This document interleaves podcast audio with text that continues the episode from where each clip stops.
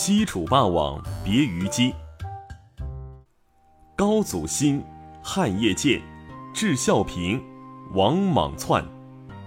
本句概括了西汉的历史，意思是，汉高祖打败了项羽，建立汉朝，汉朝的地位传了两百多年，到了汉平帝时，被王莽篡夺。秦始皇虽然率领秦军横扫六国，威风凛凛，但是建立起来的秦朝却寿命不长。在秦二世统治期间，便有许多人起兵造反，最终，楚国贵族后裔项羽推翻了暴秦，自立为西楚霸王，称霸一方。项羽力气很大，武艺超群，是个旷古绝今的英雄人物。关于他的传奇。最动人的莫过于《霸王别姬》的故事，在项羽称霸诸侯的时候，刘邦却被封在贫瘠的汉中之地。刘邦十分不满，于是集结了军队，挥兵东进，与项羽进行了几场大战。楚汉的最后一场战役是垓下之战，刘邦率领汉军和项羽率领的楚军决战于垓下。当时，楚军已经是一支孤军，经历了长时间的征战，官兵们都又累又饿，形势十分不利。尽管项羽才能出众，楚军还是节节败退。项羽战败后回到军营，汉军用十面埋伏的计策将楚军层层包围住。这时候，刘邦命令周围的汉军唱起了楚国的歌谣。项羽在军营中一听。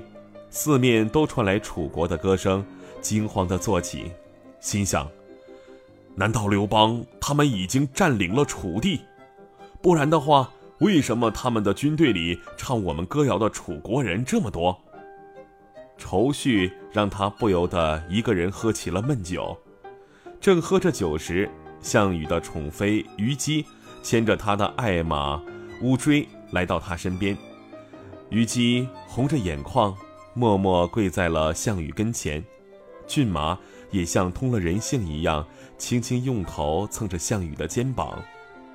项羽回头一看，悲从中来，放下酒杯，高声唱道：“想当初我的力气能拔起大山啊！想当初我的气概能压倒世界，可惜现在时势不利。”我的爱马乌骓都不能再自由飞驰。他摸了摸乌骓油亮的鬃毛，对他唱：“乌骓呀乌骓，你都不能再驰骋了，我该拿你怎么办？”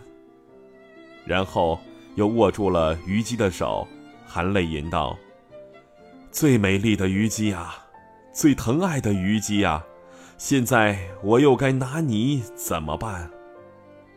虞姬看到项羽如此痛苦，也哭着唱和道：“现在汉军已经占领楚地，四面都传来凄凉的楚歌声。大王，您的义气都已经消失殆尽了，那我又为何还要苟活在这世上？”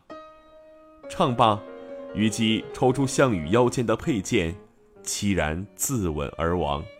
项羽顿时痛哭失声，左右的侍从都别过脸去，不忍心再看。虞姬死后，项羽抱着他的尸体，带领八百骑兵，趁着夜晚突围出去。他来到了乌江边，别人劝他登船逃离，项羽却说：“不，当初我带着江东八千人渡江过来，如今他们无一生还。”连我最爱的妃子虞姬都已死去，现在让我一个人回去，无颜面对江东的父老乡亲啊！说罢，举剑自刎，倒在了乌江岸边。